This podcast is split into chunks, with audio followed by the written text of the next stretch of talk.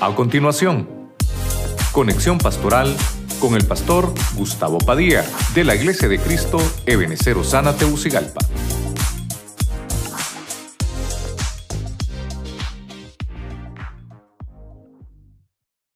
Los hermanos que profetizaron no sabían de qué íbamos a hablar.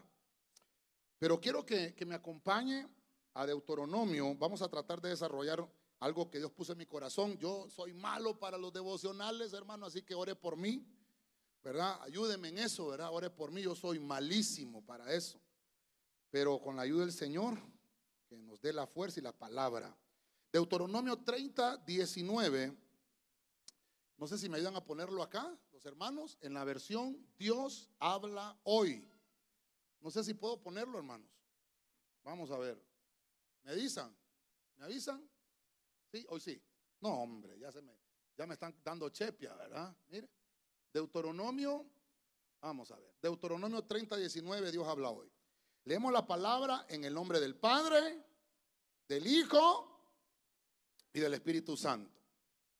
En este día pongo al cielo y a la tierra por testigos contra vosotros de que os he dado a elegir entre la vida y la muerte, y entre la bendición y la maldición.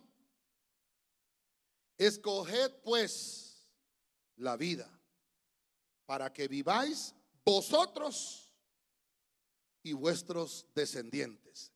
La, frase que, usted sabe que ya me conoce como predico, la, la frase que me gustó es, escoged pues la vida para que viváis. Dígale al que tiene la par, escoge la vida para que vivas. Sencillo, ¿verdad? Que la vida no se complica. Escoge la vida para que vivas. Y como le dije, estaba con el tema así, ¿verdad? Pero el Señor a través de la palabra de profecía me confirmó esto. Yo le puse al tema momento decisivo. Padre, en el nombre de Jesucristo, te damos gracias una vez más. Estamos en tu casa ejerciendo el trabajo ministerial. Me presento en el altar, presento mi boca, mi lengua, mis pensamientos, para que lo que podamos desarrollar hoy sea, Señor, de bendición, como siempre, porque tu palabra nunca regresa vacía. Me presento ante ti, Señor, presento a este pueblo, a esta iglesia, los que están a través de las redes sociales, la radio y la televisión, que seas tú bendiciendo esta palabra, que venga a tiempo, antes de tiempo y fuera de tiempo que recibamos tu bendición y seamos bendecidos aún más de lo que ya hemos sido bendecidos. Quédate con nosotros hasta el final, en el nombre de Cristo Jesús. Amén y amén. Como siempre la iglesia le da palmas fuerte al Señor. A su nombre. A su nombre. Gloria a Dios. Ese versículo que acabamos de leer no es Dios el que está hablándole al pueblo sino que es, es un ministro llamado Moisés, que Dios lo había levantado y Dios le había proyectado el trabajo ministerial que tenía que hacer con ese pueblo. Cuando ya Moisés supo que él no podía llegar más allá donde, donde pretendía llegar, esas son otro, otro tema, serían otras razones. Pero en ese punto Moisés les dijo, hoy van a decidir ustedes al otro lado del Jordán está la tierra prometida, pero ustedes van a tomar la decisión. Dios nos ha traído hasta aquí, ¿verdad? Y no vamos a regresar atrás, porque para Dios siempre hay más todavía. Amén. Estamos bien, pero podemos estar mejor. Otra vez, estamos bien, pero podemos estar mejor. antes de que se me olvide, mire, en los anuncios tenía que haberlo dicho, ¿verdad? Pero el Estuvimos eh, esta, esta semana pasada viendo los terrenos. Estuvimos, estamos con dos opciones ahorita, estamos en eso. El miércoles de la otra semana, si Dios lo permite, el Señor no ha venido, voy a ir al banco, ¿verdad? Entonces, ore, ¿verdad? El miércoles, para que sea la respuesta y movemos el campamento. Porque la nube se mueve también. Y donde está la nube, ahí está el Señor porque no es el lugar, es donde Dios se mueve, el pueblo se mueve. Dele palmas fuerte al rey, ¿verdad? Gloria a Dios. Voy a poner el primer punto entonces, porque estamos hablando de momentos decisivos. Moisés pone como en definición, fíjese que a mí la gente me dice que usted es un pastor confrontativo. Bueno, como tómelo como sea, pero yo le estoy leyendo lo que dice la Biblia. Escoja la vida para que viva y si no, pues lo demás, ¿verdad? Dele vuelta a la tortilla. Pero hubieron personajes que les traigo hoy que estuvieron en una encrucijada o en un momento decisivo. Y por eso le puse así el tema. Pero la única respuesta la tiene Dios. Amén. La única respuesta la tiene Dios. Veamos el primer ejemplo. Jesús, el ejemplo de excelencia. Mateo 26, 39, traducción Nuevo Mundo.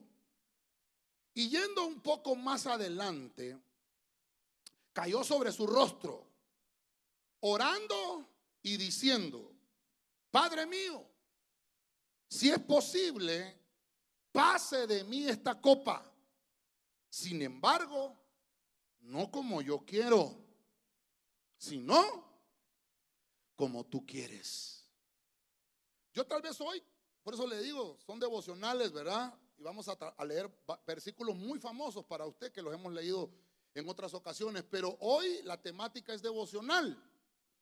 El momento decisivo que está atravesando en este momento Cristo, nuestro Señor. Recuerde que es un plan de salvación. Y Cristo ya, hermano, había renunciado a su deidad, a su poder, a su gloria, a su trono, para venir a la tierra y hacerse uno de nosotros, para poder pagar el precio. En Cristo estaban dos naturalezas, la naturaleza humana y la naturaleza divina. Con la naturaleza divina, hermano, usted sabe milagros y todo lo que el Señor hizo. Pero en su naturaleza humana también pasó momentos de quiebre, puntos de quiebre, donde era algo decisivo. Esa, toma de decisiones es importante. Y por eso ahora con mayor valor puedo decirle, hermano, gracias a Dios que confirmó esta palabra. Porque Jesús le, tomó, le tocó tomar una decisión. Pudiéramos decir, a Jesús, claro, Claro, en un momento crucial de su carrera ministerial, después de tres años y medio de haber comenzado aproximadamente su ministerio, llega a un punto donde le está siendo difícil aceptar el desafío, el reto. Ya había sido impreso en él, ya había sido trasladada la visión. Mira qué interesante. Él ya sabía su propósito, pero cuando llegó el momento decisivo, vea conmigo, momento decisivo. Jesús significa Salvador. Cuando llegó el momento decisivo de salvarnos, rindió su voluntad. Y a este punto le puse que Él no se adormece. Usted me dirá, pastor, pero en ningún momento dice que, que se duerme. Pero vaya, mire usted después de que Él terminó de orar. Porque él se llevó a Pedro, Jacobo y a Juan y se quedaron en un lugar y él siguió y más adentro del monte y siguió orando. Y cuando él oraba con estas palabras, no como yo quiero, sino como tú quieres, Señor. Y entonces él oró aproximadamente una hora y regresó. Y cuando regresó, Pedro, Jacobo y Juan estaban encendidos en el Espíritu. Ah, ¿cómo estaban? Estaban dormidos, hermano. Tres grandes hombres, apóstoles, adiestrados y equipados nada menos y nada más que con Cristo. Y dormidos. Hermano, tres años y medio para, para Pedro fueron complicados, no digamos para Judas. El viernes, el viernes le decía a los hermanos, Pedro tuvo un mal día, pero Judas tuvo un mal corazón. Pedro fue rescatado, pero Judas se ahorcó. Fue algo complicado. Los Pedros se pueden rescatar, pero los Judas se van. Mire, mire qué terrible, porque llega el momento decisivo. Cuando Cristo regresa, les dice, no se duerman, hombre, porque si no, van a entrar en tentación. No se duerma porque estoy pasando un momento complicado. Yo tengo que poner esta decisión en las manos de mi Padre. Y no me están ayudando. Los despertó. Cristo se volvió a ir con estas mismas palabras. Se fue más adelante. Mire esto, cayó sobre su rostro. Quiere decir que se puso a tierra. no, no es que dobló sus rodillas, sino que se postró. Postrarse es poner el rostro a tierra. Y le decía que no se haga lo que yo quiero, sino lo que tú quieres, Señor. Esta copa no la quisiera beber. Pero él, hermano, mire qué interesante. Dice la Biblia que no se duerme. Nuestro Cristo nunca duerme. No se adormecerá ni dormirá el que guarda a Israel. Al Israel celestial que es la iglesia. Él cuidará tu entrada, Él cuidará tu salida desde ahora y para siempre. Vamos con fuerza al Señor. No se durmió. En tres ocasiones lo hizo. Pero para nosotros es una buena noticia porque bueno es para nosotros que nuestra salvación está en las manos de Jesucristo. No se adormece ni duerme, no está en las manos de un ministro. Los ministros fallamos. Nosotros tenemos muchos defectos, hasta cola que nos pise, pero nuestro Jesús no se adormece. Y nos dio el ejemplo en el momento decisivo, no te duermas. Dígale al hermano que tiene la par, no te duermas, hermano. Estás en un momento crucial donde tienes que tomar una decisión, pero no debes de dormir. Debes de estar atento y vigilante porque Cristo está contigo.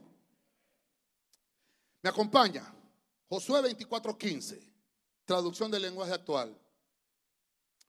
Como le digo, versículos muy conocidos. Pero esto fue lo que Dios puso en mi corazón.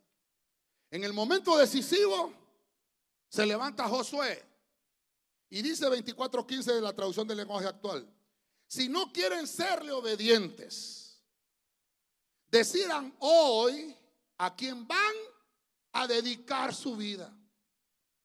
Tendrán que elegir entre los dioses a quienes sus antepasados adoraron en Mesopotamia y a los dioses de los amorreos en cuyo territorio ustedes viven ahora. Pero, diga conmigo, pero mi familia. Pero, pero mi familia. Y yo hemos decidido dedicar nuestra vida a nuestro Dios. Amén, con gozo al Rey. Con gusto el rey.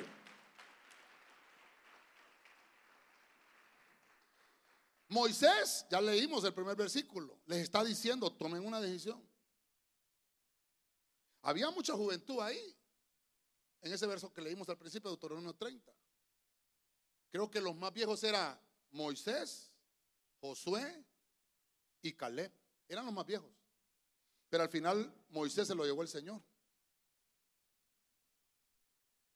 Y las mismas palabras que Moisés les había dicho antes de cruzar el Jordán.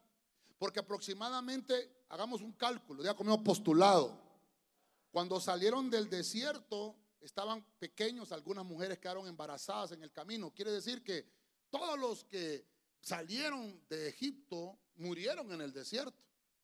Solo quedaron vivos de 40 años para abajo, excluyendo, ya le dije, a Josué y Caleb, que tenían más de 80. Entonces, déjeme pensar que el más eh, maduro de esa congregación a la cual Josué le está hablando, por lo menos tiene 47 años, porque en Josué 24 ya se está conquistando la, ciudad, ya se está conquistando Canaán. Son siete años después de que ellos pasaron el Jordán. Entonces, aproximadamente el, más grande de ellos tiene 47 y otros 45, 40, 30, algunos niños. Pero el mayor, 47. Y Josué se para sobre la juventud. Mire esto. Dígame la juventud. Mire, momentos decisivos. Dice Josué, yo ya cumplí. Yo ya soy lo que soy. Ya Dios me dio una orden, me pasó la estafeta a Moisés y cumplí. Esta es la tierra. Pero ahora están en un momento decisivo. Porque venimos de una tierra donde se adoraban dioses. Y nuestros antepasados los adoraron. Mire, mire la, mire la valentía de este Josué. Ya vimos a Jesús que significa salvación en el griego, pero Joshua en el hebreo igual significa salvación. Mi Dios me salva. Y entonces Josué dice, he tenido, señoras y señores, una vida dedicada a Dios. Los ochenta y tantos años que tengo no son de casualidad. Me presento delante de ustedes y les pongo esta palabra. Decidan hoy a quién van a dedicar su vida. Porque yo y mi casa ya tomamos la decisión. Ya decidimos seguir dedicándole nuestra vida al único que puede recompensarnos y darnos la victoria. Y el único que tiene la respuesta se llama Jesucristo. Dedico mi vida a ese Dios que no se duerme. Dedico mi vida a ese Dios, hermano, que envió a su Hijo unigénito para que usted y yo podamos entrar a la presencia misma de Dios, recibir todos los beneficios, sanidad, salud, en todo lo que emprendamos, en las finanzas y todo lo que haga mis manos va a prosperar, porque el que está delante de mí es el Dios todopoderoso. Voy a dedicarme a servir a ese Dios victorioso, a ese guerrero victorioso. ¿Cuántos dicen amén? Yo dedico mi vida, no la voy a desperdiciar. Sus padres dedicaron su vida a otros dioses que nunca recibieron nada. Nuestros padres, nuestros antepasados aquí en Honduras, dedicaron sus vidas a otros dioses. ¿Y dónde están? Nuestros antepasados, los mayas, algunos estudios dicen que, que provienen de la India. No se equivocó Colón cuando dijo, ¿y estos indios? Porque tenemos descendencia de la India. En la India adoraban a, a, un dios llamado Maya y eso significa magia, eso significa la palabra Maya. Por eso ni café Maya tomo yo, hermano. A ver si nomás de una magia ahí, ¿verdad? Ya le hice mala fama. como, no, como aquí no nos pagan publicidad para nada. Pero eso significa maya, magia. Dígame usted, ¿qué nos dejaron de bueno? Nada. Pero sí nos dejaron violencia, sangre, rebeldía. No eran guerreros, eran guerrilleros. Porque una cosa es ser guerrero, aló, y otra cosa es ser guerrillero. Y por eso es que, hermano, terrible violencia. O sea que adoraron dioses, no les dejó nada. Ahora pregúntese usted, su abuelita, su bisabuela, su tatarabuela, su bisabuela, qué sé yo, su bisabuelo, ¿a quienes adoraban? Tal vez, tal vez, no lo sabemos. Pero por, por percepción espiritual podemos entender a quienes adoraron. Eso no sirvió nunca para nada, ni va a servir, porque el único Dios verdadero no se ve. Tiene esencia que se manifiesta cuando su pueblo le alaba. No lo vemos, pero lo sentimos. Sentimos su poder, sentimos, sentimos sus milagros en medio de nosotros. Vamos con fuerza, iglesia, al Rey de la Gloria. Una vez que hemos decidido ser controlados por el Espíritu de Dios, debemos reafirmar esta decisión todos los días. Porque no solamente es de pasar un día y decir, aquí estoy, Señor, y a la semana se me olvidó. Ah, aquí estoy, Señor, y cuando viene la Navidad, ay, no se meta con mi arbolito, pastor. Se me olvidó el Señor. Y el, y el hermano, y el, pacto que hiciste con Dios de, dedicar tu vida se nos olvida. Por eso es el momento decisivo. Dice Josué, yo no tengo que tomar la decisión porque yo ya estoy dedicado. Ustedes tienen que decidir, dice Josué. Mira el momento decisivo. ¿A quién servimos? Dígale al que tiene la par, ¿a quién sirves, hermano? Pregúntele, ¿a quién le prestas tu servicio? Porque tenemos que estar definidos a quién se lo prestamos. Mire, Ruth 1.15. Vuelvo a repetirle, versículos muy conocidos, pero con la óptica del momento decisivo, que cambió sus vidas y cambió la historia. Cambió la historia. Cristo cambió la historia. Josué cambió la historia. Y ahora vamos a ver a Ruth, que cambió la historia. Váyase conmigo a, a Ruth 1.15, nueva Biblia española. Noemí le dijo, mira, tu cuñada se ha vuelto a su pueblo y a su Dios con D minúscula. Vuélvete tú con ella. Verso 16. Pero Ruth contestó, no insistas que te deje y me vuelva. A donde tú vayas, iré yo. Donde tú vivas, viviré yo. Tu pueblo es el mío. Tu Dios. Ah, ya lo pone con D mayúscula. Tu Dios es mi Dios. Donde tú mueras, allí moriré. Y allí me van a enterrar. Santo ¿cuántas rutas habrán así? Esa rutilla era complicada, hermano. Decidida. En el momento decisivo, ella ya tenía su decisión, ella, ella ya tenía su determinación.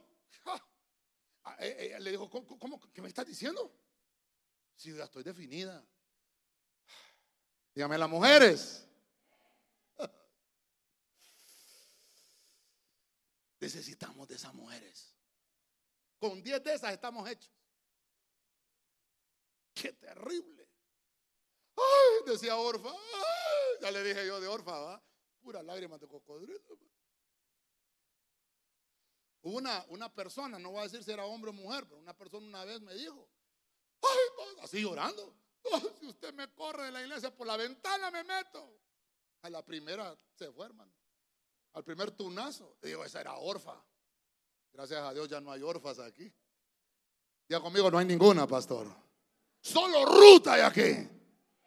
Ya vamos a ir con los hombres. Espérese tantitos que vamos a empatar el partido. Aunque ayer ganó el Barça, va. Sí, tenía que sacar esa espina. Qué terrible. No insistas. Le dice Ruth, deja de. Voy a ir.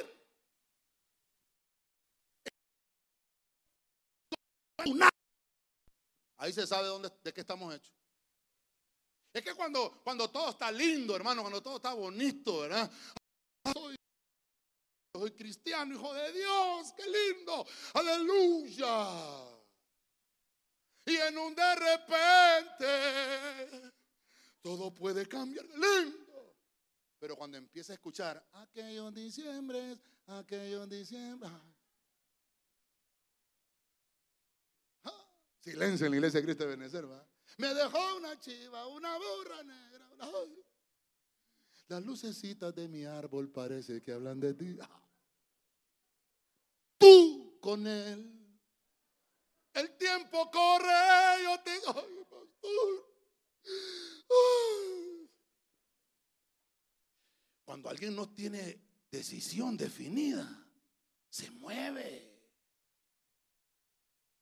Una vez íbamos evangelizando, 1989.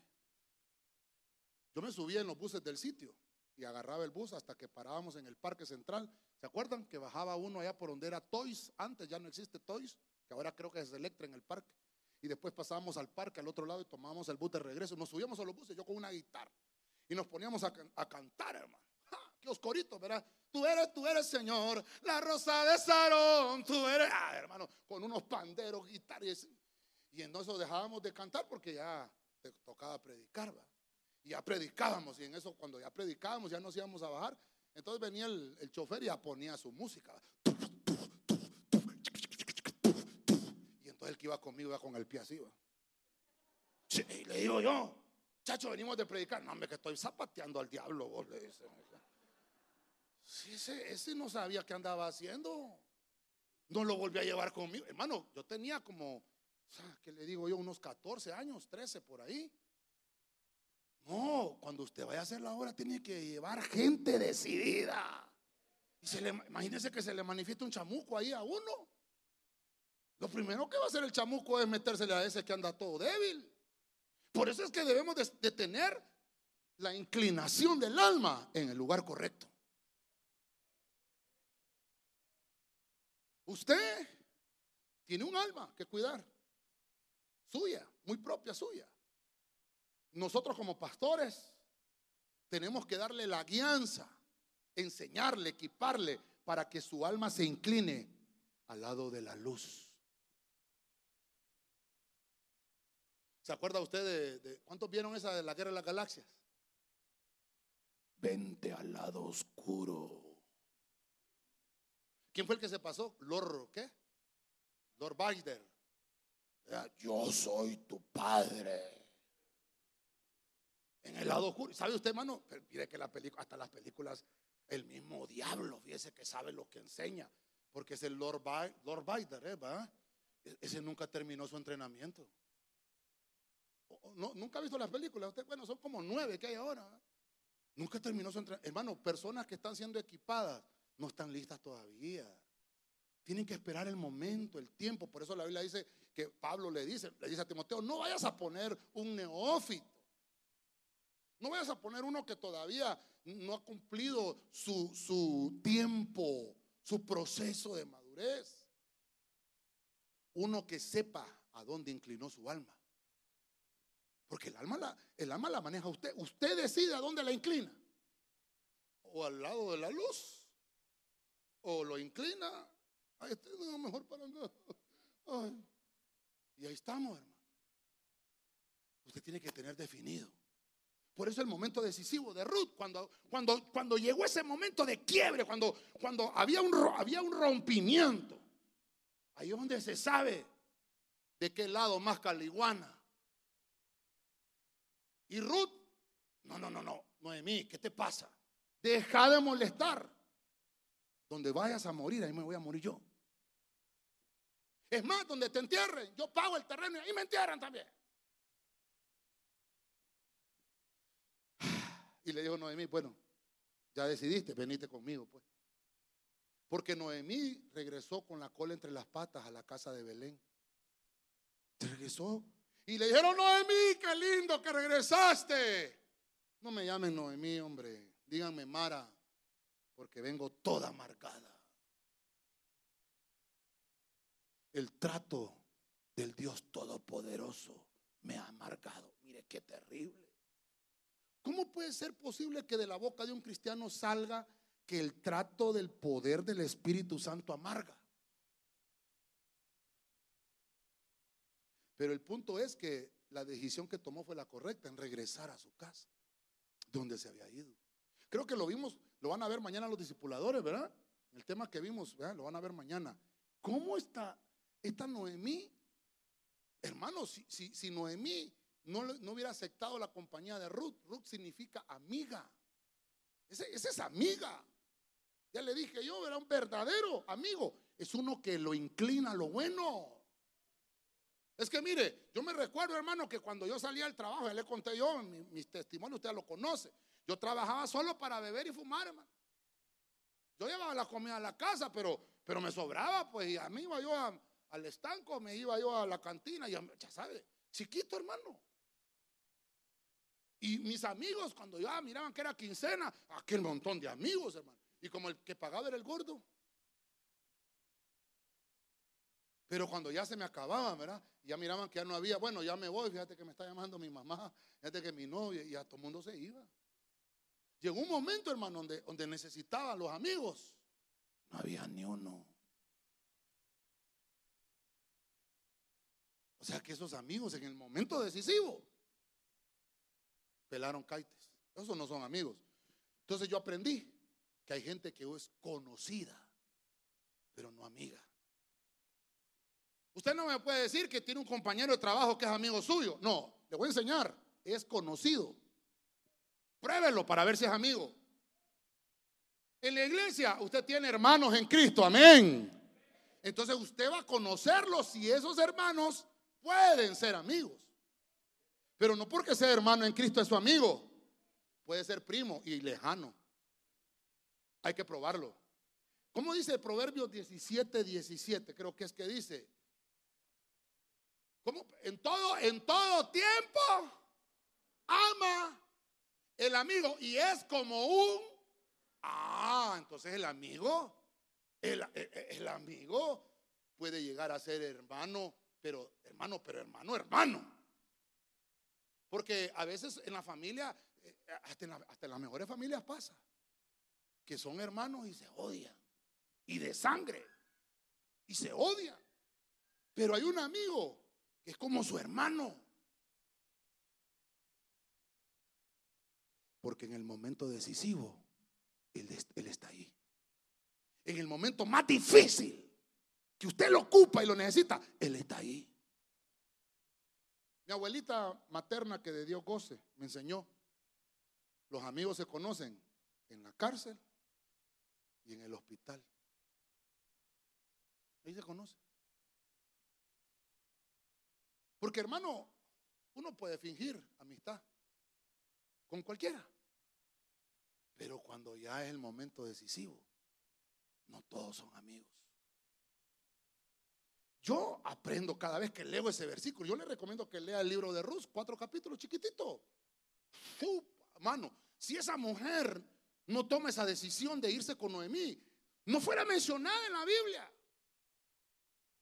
Mire la decisión de Ruth.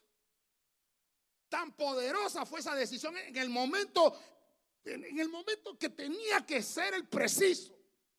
Se decidió por lo mejor. Mire, mire, Noemí, viuda y sin hijos. ¿Hay algún nombre para un padre sin hijos, hermano? Porque cuando a un hijo se le mueren sus padres se le llama huérfano. Pero ¿hay algún nombre para un padre cuando pierde sus hijos? Perdone mi ignorancia. ¿Hay, hay algún nombre? Pues. Yo creo que no, no sé, no, no, no se ha podido nombrar eso. No tiene nombre. Aunque, hubiera sido, aunque usted me diga así, pastor, Malión y Kelión, eran, eh, hasta los nombres son malísimos, que no importa, pero eran sus hijos. Imagínense el dolor de Noemí, de que Elimelech, el Señor es mi rey, se había muerto. Estaba sola. Y ella se había salido de Belén y, ella había, hablado mal de los de Belén. Ay, que en Belén no hay nada seco, está eso ahí, ni llueve, que es que esta gente rebelde. Mejor me voy para Moab. Se fue Noemí.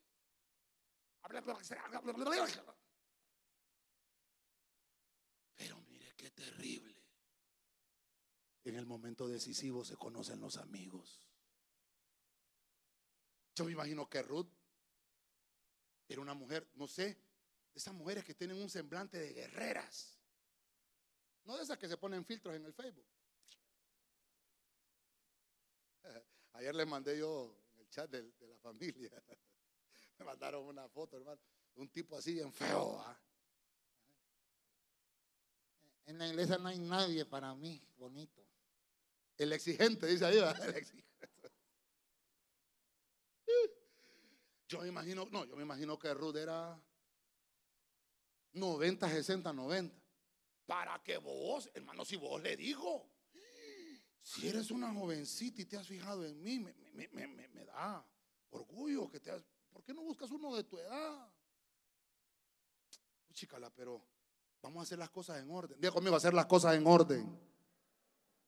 Vamos a ver si el familiar más cercano te acepta, porque si él te acepta, aunque tú hayas decidido, aunque tomaste la decisión ya con tu suegro, yo no te puedo redimir si el el que tiene legalmente los derechos es otro. hermano, ese vos. A ella le gustaban mayores. No, no, pero, pero lo hice en orden.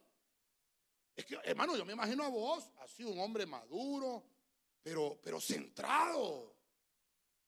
Y Ruth era otra que sabía lo que quería. Y dijo, bueno, está bueno, hagámoslo pues.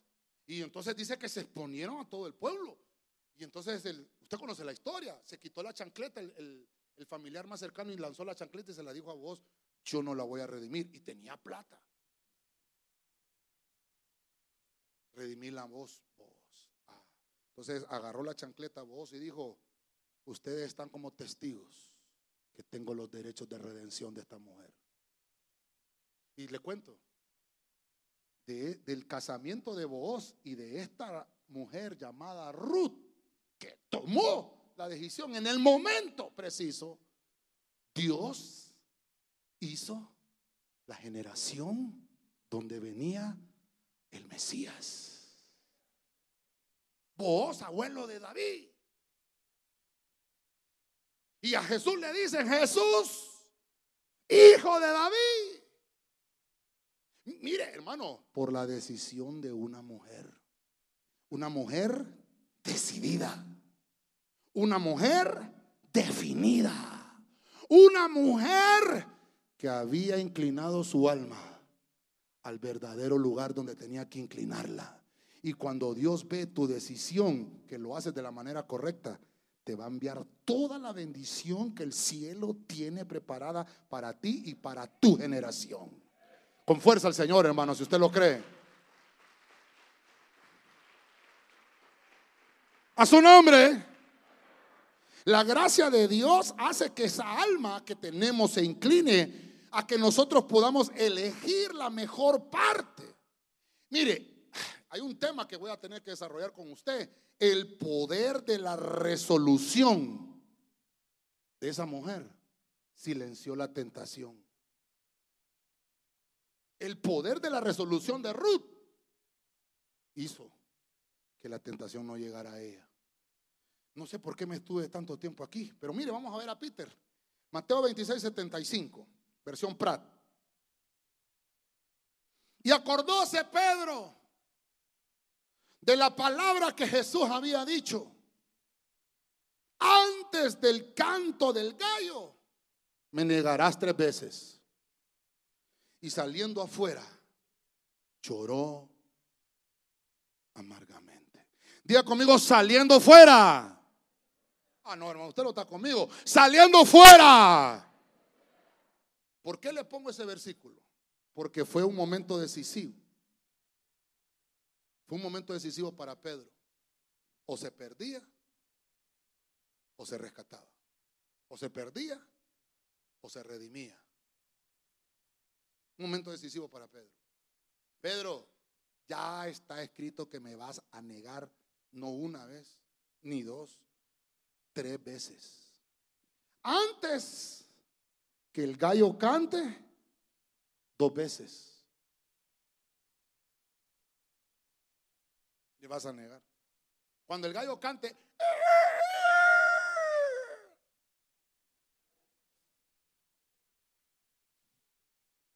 negó Pedro. Tres veces lo negó. Cuando ya lo negó es que cantó el gallo.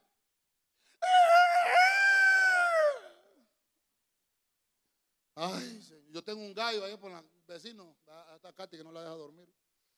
Un día de esto lo vamos a hacer en sopa, ¿eh, gallo? Pero fíjese, hermano, que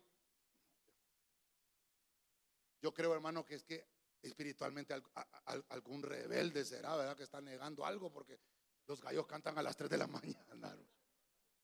A las 3 de la mañana es una, es una eh, hora espiritual de cambio de turno. No sé, le recomiendo el tema escatológico que lo desarrollamos, el canto del gallo profético. Porque, hermano, perdóneme si la gallina representa el ministerio profético, ¿sí o no? Cuando Jesús iba a entrar a Jerusalén, dijo, Jerusalén, Jerusalén, ¿cómo quise arrucarte como la gallina acurruca a sus polluelos, pero no te dejaste. Hoy sí, ¿verdad? Hoy sí, gracias. Pero Pedro, podemos hablar mucho mal de Pedro, pero si le, le puse el punto a favor, tenía los sentidos sensibles. Todavía lloraba cuando pecaba. Es que el punto es que el que ya no llora cuando peca, ese se le apagó el espíritu. Diga conmigo otra vez, saliendo fuera. Se salió, se salió Pedro de la atmósfera de rebeldía. Se salió. No, hombre, me está matando este lugar, mejor me voy. Me voy a llorar allá afuera. Y se fue llorando. amargamente. No se quedó llorando ahí. ¿Qué hizo el hijo pródigo en Lucas 15? En el momento decisivo. Me voy a levantar de esta posilga. Y me voy a regresar de donde me vine. De donde nunca tuve que haberme salido. Y le voy a decir a mi papá. He pecado contra los decretos del cielo. Y he pecado contra ti. No soy digno de ser llamado Y se levantó y se fue. Pero si, si vamos a estar en la posilga sobre el lodo cenagoso, no va a haber cambio nunca. Jesús, hermano, extendió sus brazos. Búsqueme el Salmo 65, donde dice que Él, hermano, puso nuestros pies sobre la peña. Estábamos en el lodo cenagoso, pero la mano de Dios, venida desde el trono, se extendió y te tomó y metió su mano gloriosa en el fango. Y de allí te sacó a ti y me sacó a mí. Y no solamente eso, te limpió, te bañó y te puso sobre la peña, sobre el mejor lugar donde puedes estar por la roca firme y te hizo llamar su hijo. Dáselo con fuerza al rey, hermano. A su nombre. Dígale al que tiene la par, mantén tus sentidos espirituales sensibles.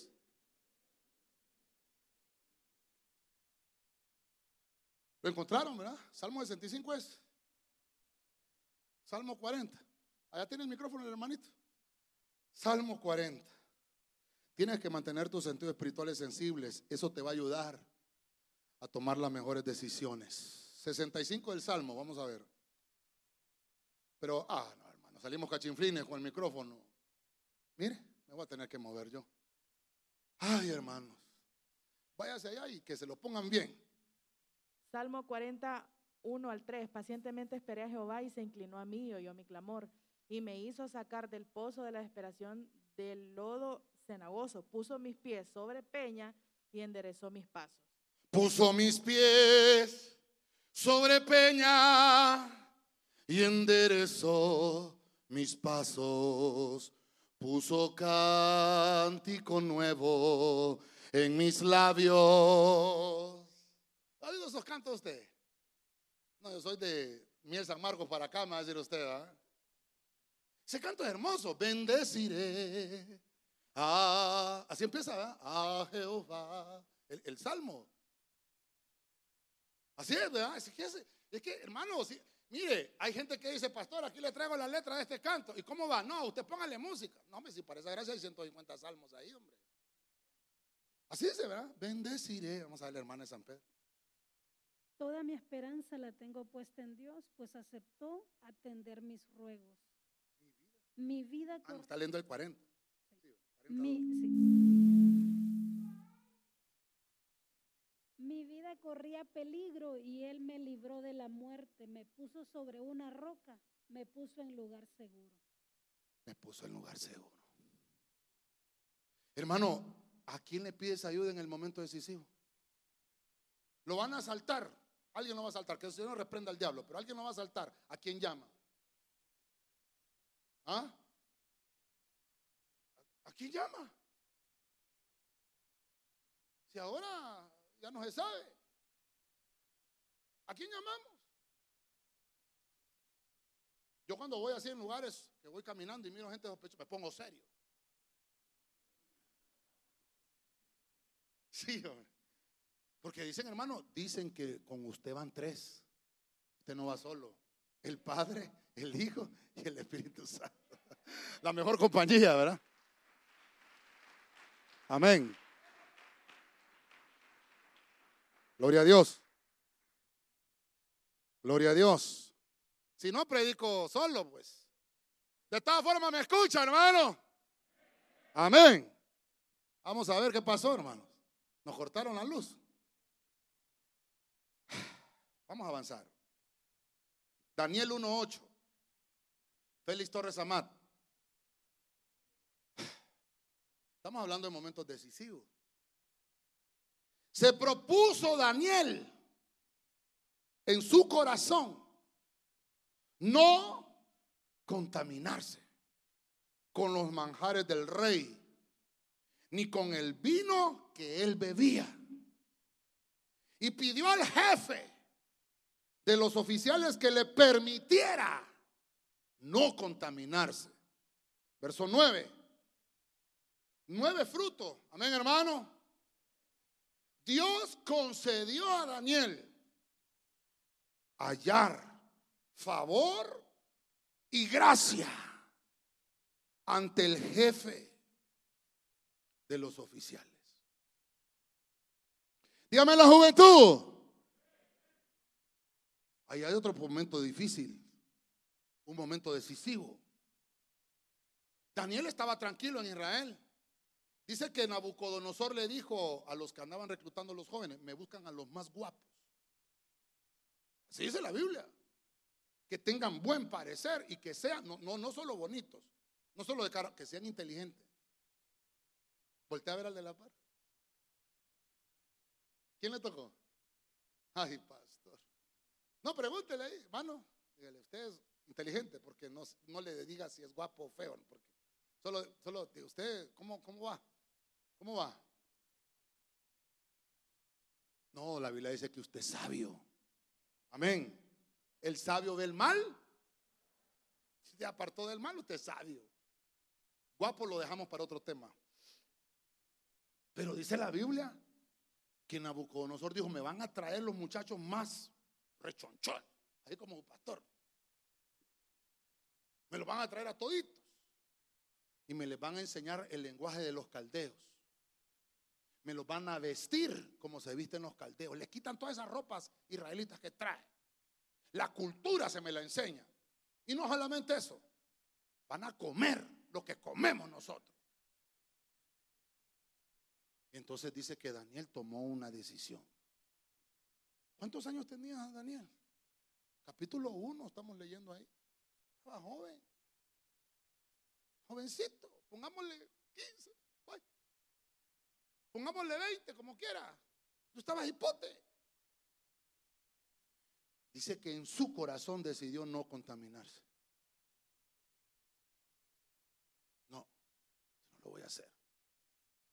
Ah, es que fíjese, es que estaba ahí en la reunión, había pastor, y como ni modo, todo el mundo estaba, pues ni modo, tuve que. ¿Y, y dónde dejan a Daniel? Dice que Daniel habló con el jefe. Se propuso Daniel en su corazón y habló con el jefe. Jefe, no me meten el cuchumbo, hombre, soy cristiano. Jefe, no me pongan no adornos navideños. Yo no creo en eso, hombre.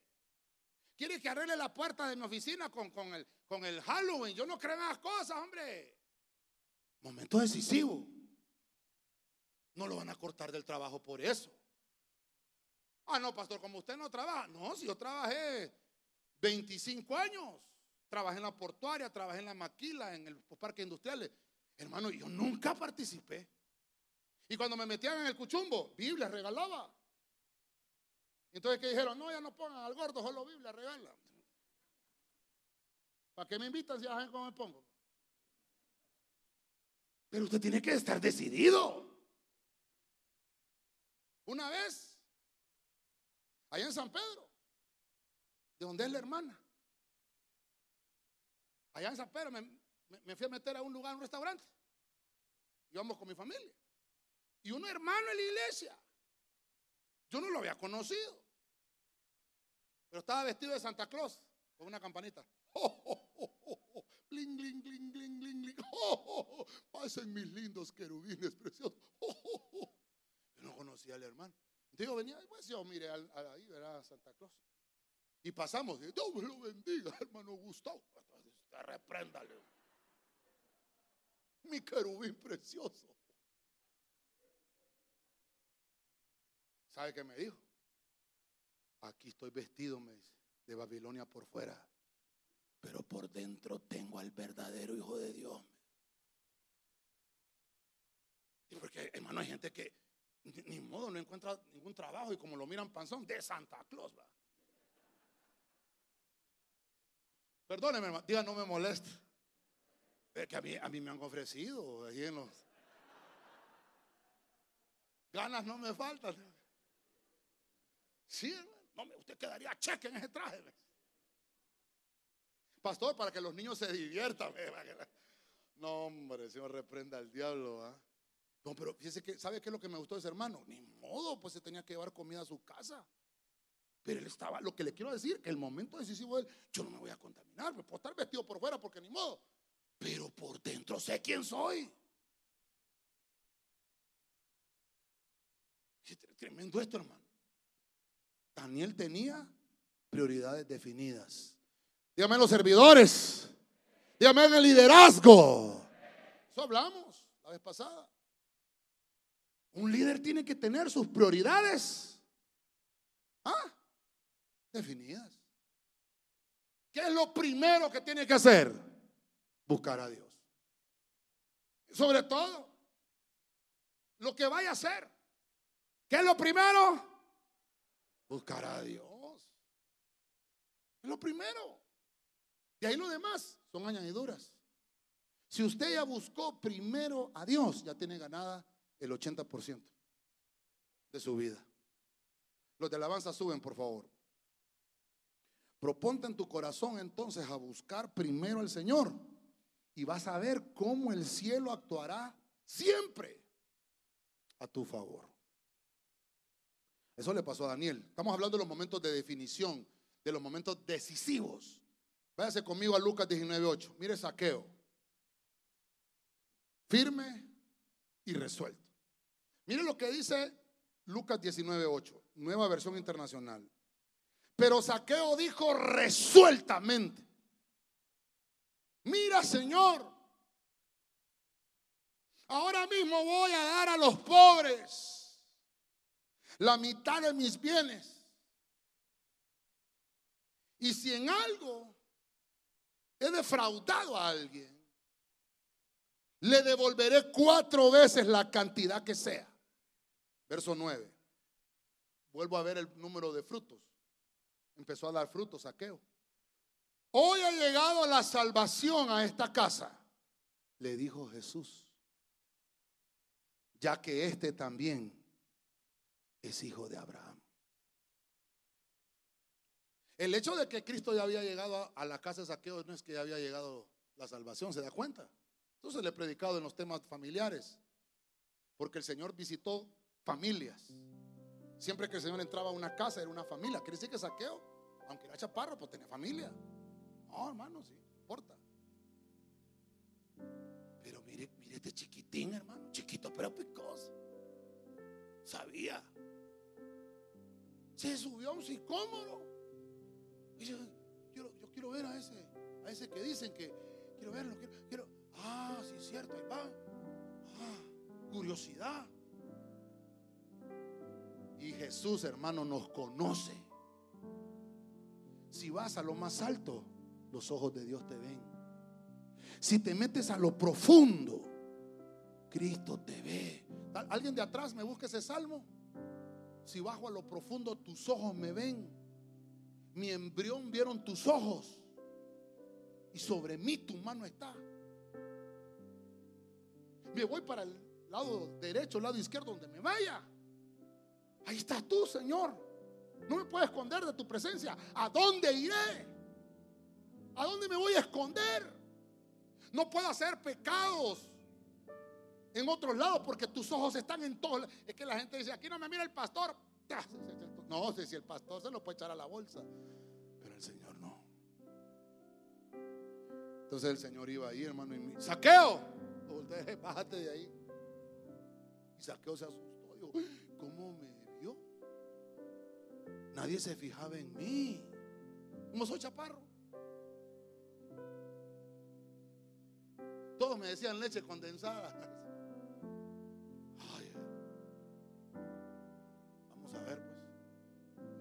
se lo llevaron. Pero sí funciona. Probarlo. Decir gloria a Dios. ¿Ah? En el momento decisivo, en los planos se me dio vueltas. Ah, no, allá atrás, mira que andas, andas perdido. A la salida hablamos. Vamos a ver. Pongámosle ahí, hermano. Ala. No, y los otros micrófonos, hermano, que lo prenda, dice. Y las baterías. Y el sonidista, ya está. ¿Qué dice? No, no el sonidista. ¿Qué es? Ah, en el momento decisivo. Corran con otro micrófono, hermanos. Pero. Ay, padre. Mejor sigo predicando. Ah, aquí. Vaya. Mi embrión vieron tus ojos y No, no, dígame la cita y la versión. Salmo 139, 16, Reina Valera 1960. Embrión vio tus ojos y en tu libro estaban escritas todas estas cosas que fueron luego formadas sin faltar una de ellas. Esa parte. Si, si, si tus ojos me. vi- Desde, hermano, allá.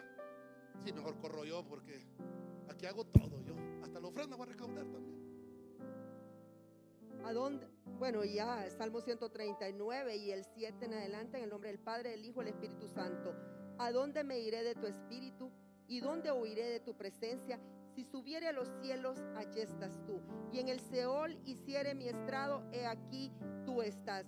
Si tomare las alas del alba y habitare en el extremo del mal, aún allí me guiará tu mano y me asirá tu diestra. Si dijere ciertamente las tinieblas me encubrirán, aún en la noche resplandecerá alrededor de mí, aún en las tinieblas no encubre de ti, y la noche resplandece como el día. Lo mismo te son las tinieblas que la... Gracias. Qué terrible que aún en la oscuridad Dios te va a ver. No podemos escondernos. Y saqueo, hermano, perdóneme, le tenía tacita de café al Señor, le dio gelatina, le dio ice cream, pollo chuco, que no trajo la hermana. Le- dio de comer de todo. Pero mire qué terrible, el Señor no estaba agradado con eso todavía. Cuando Dios vio el cambio interno en su corazón. Cuando Él dijo, ah, voy a entregar lo que he robado. Ahí dijo Dios, ah, así te quería encontrar. Hermano, el encuentro con Dios nos cambia. ¿Cómo conoce uno de pastor la oveja? Cuando ha tenido un encuentro. Cuando lo mira decidido. Ah, este, es que hermano, a mí me vienen a contar. Diga conmigo, no me molesto, pastor. Vamos, más fuerte. No me molesto, pastor. A mí me vienen a contar, que yo tocaba la guitarra, yo tocaba la batería, el piano, yo cantaba, yo dirigía, yo era intercesor, yo era discipulador, yo era pastor, era evangelista. Qué lindo, corderitos. Ah, no. Mm, ya tronaste, pistolita. En el momento decisivo se conoce quién en realidad ha tenido encuentro con Dios. Porque Dios no anda buscando músicos, ni cantores, ni cantoras, ni mucho menos pastores y ministros. ¿Qué busca Dios? Busca adoradores. Ah, es que el pastor canta como sapo. Y es que canto para usted, pues. Dios anda buscando adoradores. Porque arriba en el cielo no hay pastores. Porque el único pastor es Cristo. Entonces cuando me llame Señor, lo que te va a buscar el Señor es el corazón, si te decidiste o no. Silencio en la iglesia de Cristo de Benecer.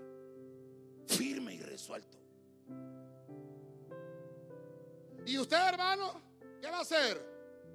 Pues fíjese que este yo este eh, este mañana le digo el momento decisivo, hermano, la trompeta va a sonar y dice que los muertos en Cristo. Pero ¿quiénes? ¿Quiénes? Los que en el momento decisivo dice que los aserraron por la mitad. Imagínese usted haciendo fila y los están acerrando. ¿Negás a Cristo o, o confesás? No, yo no lo voy a negar nunca. Pártanlo por la mitad.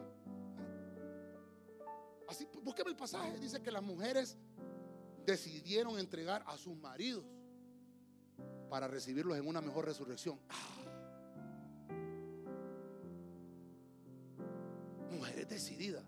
No que, no que el marido les estorbaba, lo vamos a matar, mate, gordo, de todas maneras, mucho estorba. No, no, no. Creo que está en, creo que en Judas o Hebreos, no sé. Pero dice que sus mujeres prefirieron entregarlos porque sabían que venía una mejor. ¿Sabe cómo dice el original? Una resurrección abundante, dice. Y los partieron por la mitad. Hermano, imagínese. Y que usted está, esté atrás, hermano Yester, atrás de mí, que me estén partiendo a mí. Mamá, hermano Yester, no me va a dar vuelta. Ay, yo creo que. Ay, ay, entonces. Se me acabó el tiempo, hermano. ¿Me regala cuánto? Viene. Ah, solo 10 más. Está decidida y firme. 10 dijo. ¿Me encontraron el pasaje? Vamos a ver, levante la mano quien no tiene. Yo corro donde lo tenga. Allá atrás. Voy. Sí, porque ahora me toca a mí. Vamos. Dos, tres. Llego. Vamos a ver. ¿Cuál es el versículo? Dice, en Hebreos Hebreos y la versión. 11:35, versión Reina Valera 1960, las mujeres recibieron sus muertos mediante resurrección, mas otros fueron atormentados, no aceptando el rescate, a fin de obtener mejor resurrección. Gracias, hermano. Que Dios te bendiga. Me hiciste correr. Sus mujeres prefirieron. Usted también tiene otro versículo ahí. Hasta el camarógrafo. Hermano, porque no puede correr, va. Hermano, se decidió. Ah, no, no, no. Mi marido no me lo toque. No, es que depende. Usted tiene que saber que su marido tiene ministerio. ¿O no? Es que, hermano, se da cuenta que esto, esto no es de venir a jugar a la iglesia. eh, eh, eh, eh, ah, no.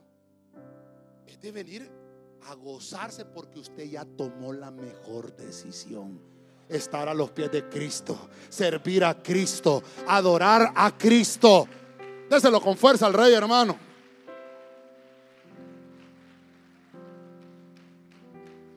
El encuentro con Dios nos va a llegar a la conclusión a la que llegó Saqueo, que tu vida necesita ser enderezada. Cuando Saqueo vio a Cristo, ahí dijo, no, hombre, mi vida está deshecha. Y yo aquí. Y ahí tengo la caja fuerte donde tengo todo el dinero que me robé. Y Cristo está aquí. Necesito enderezarme. Cristo está ahí, hermano. Enfrente de Saqueo. Y Cristo lo miraba con un rostro alegre. Y Saqueo con los dineros robados atrás. Y la bolsa llena, ¿sí? Le salía el dinero. Le decía el Señor, Saqueo, ¿qué tal? Saqueador, ¿cómo estás? Y no se, no se aguantó Saqueo. No se aguantó. El encuentro con Dios debe enderezar. Nos va a enderezar.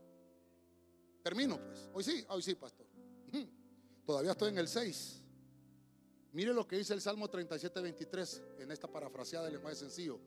Cuando a Dios le agrada la conducta de un hombre, lo ayuda a mantenerse firme. Porque hay unos que caen. Porque la conducta no le agradó a Dios. Antes de la caída, ¿qué es lo que viene? La altivez de espíritu. Por eso es que dice la Biblia, la conducta de un hombre, cuando le agrada a Dios, Dios se encarga.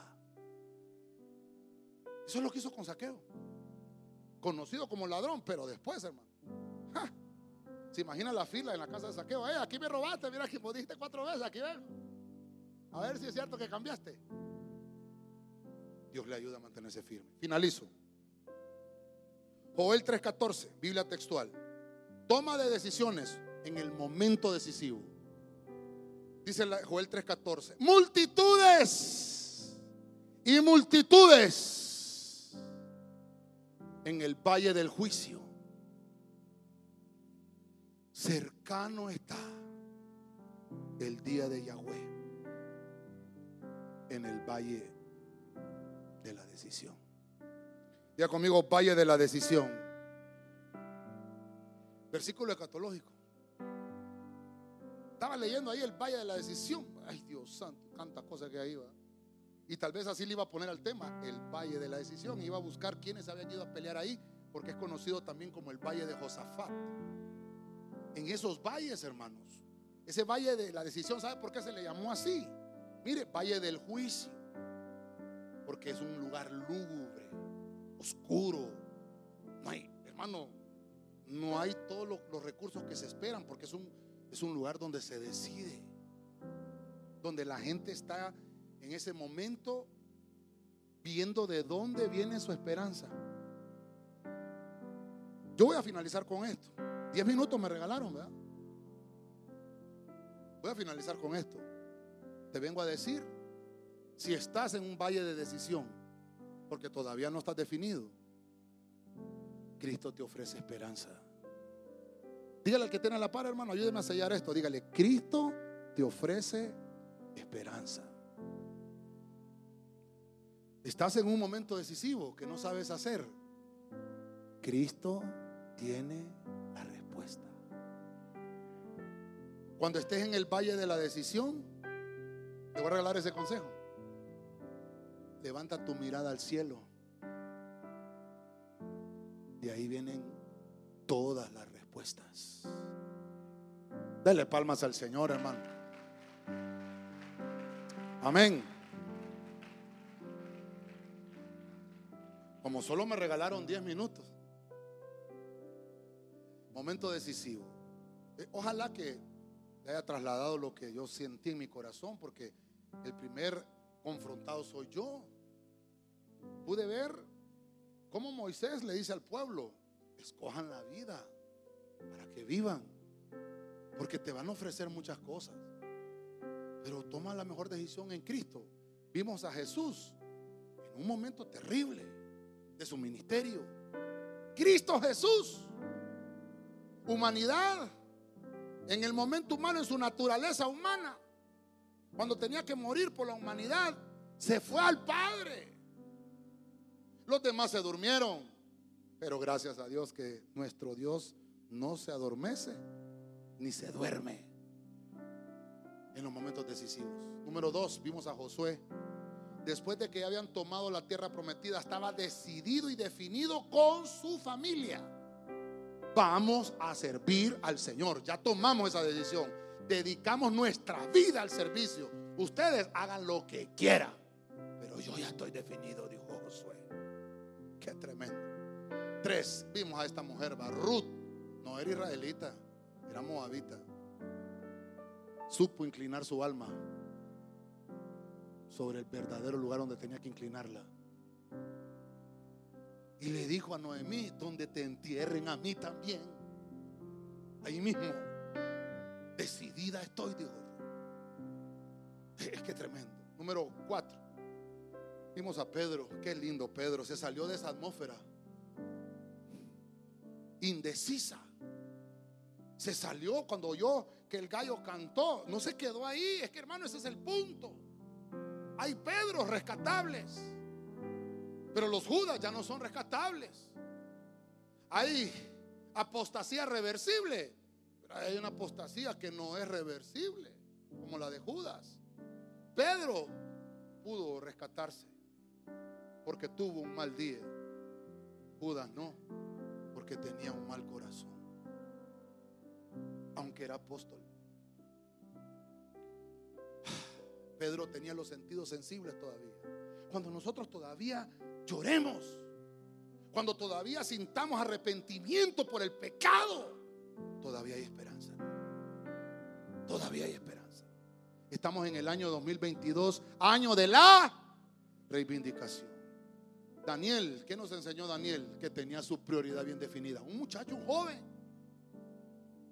llevado a Babilonia queriéndolo vestir como babilonio, queriéndolo hacer hablar como babilonio, ponerle los accesorios de Babilonia. Y dijo, no, no, hasta ni la comida tampoco definido. Y habló con los oficiales y dijo, no, no, yo no voy a hacer eso. Y dice que Dios puso gracia. Tenía sus prioridades definidas, Daniel. Número 6, saqueo, firme y resuelto. Cuando tuvo un encuentro verdadero con Dios, cuando en realidad ya no soportó más saqueo, dijo, no, aquí tengo a Jesús en mi casa. Y yo con todo ese dinero robado aquí, no puedo, no puedo seguir, no puedo seguir. Le llegó un momento decisivo donde dijo saqueo, voy a devolver lo que he robado. Y por último, el valle de la decisión. Joel, el único que te puede ofrecer esperanza es Jesús. El único que tiene las respuestas es Cristo. Amén. Y amén. Déselo fuerte al Rey.